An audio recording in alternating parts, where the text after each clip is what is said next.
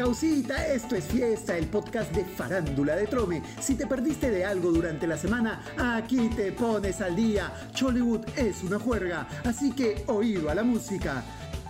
Ay, ay, ay, me preguntan en la calle, ¿qué es esa vaina del sexting? Palabrita que por culpa del tramposo monce de Eduardo Rabanal se ha puesto de moda.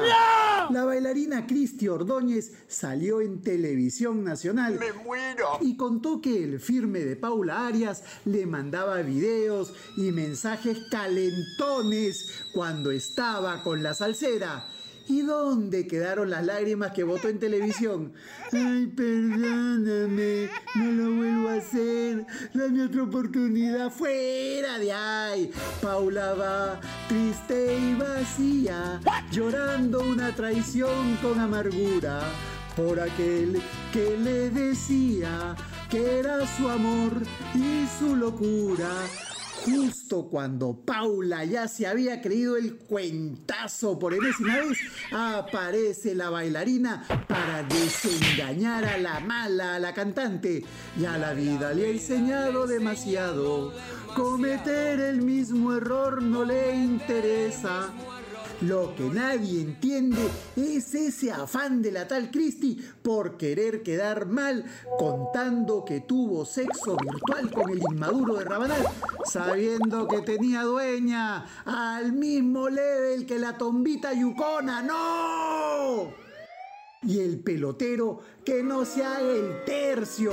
Además de sacabueltero, siguen las dudas sobre su mal carácter. Ahora Paula parece que entró en razón y lo ha expectorado de su vida. Esperemos por su bien que no se arrepienta. Abdul baja del camellos, encontraron el tesoro del Virámides, 200 mil soles todos para ti, solo tienes que participar en el promoción Faraón Trome, no te quedes Gabibi. Ya llega calientita la pepita de la semana. Atentos, no se la pierdan. Acaba de llegar a nuestro WhatsApp en unos minutitos más. ¿Y quién que ya no habían románticos en Chollywood. Que no sean creativos o falte billete para organizar algo espectacular es diferente. Si no, miren al bailarín activador. Le propuso matrimonio a Melissa en Disney World. ¡Buena! El pata se arrodilló y le dio la roca. Bueno, roquita. Hasta velo le puso a la novia para la foto. Lo único que le faltó fue darle una lupa para ver el anillo. Por ahí dicen que microscopio, no sean maleados. Una lupa más que suficiente. No vengan a decir que Melissa se compró el anillo o que fueron a medias. No, pues. Y menos compararlo con el que le dio el gatito. Tampoco, tampoco. Lo que sí se podría criticar es la creatividad para elegir el lugar de la pedida. Es la locación para selfies, cantadas de cumpleaños y pedidas de mano, hasta hacen cola. Y ahora sí, la pepita de la semana para continuar con el tema de la Meli y su activador.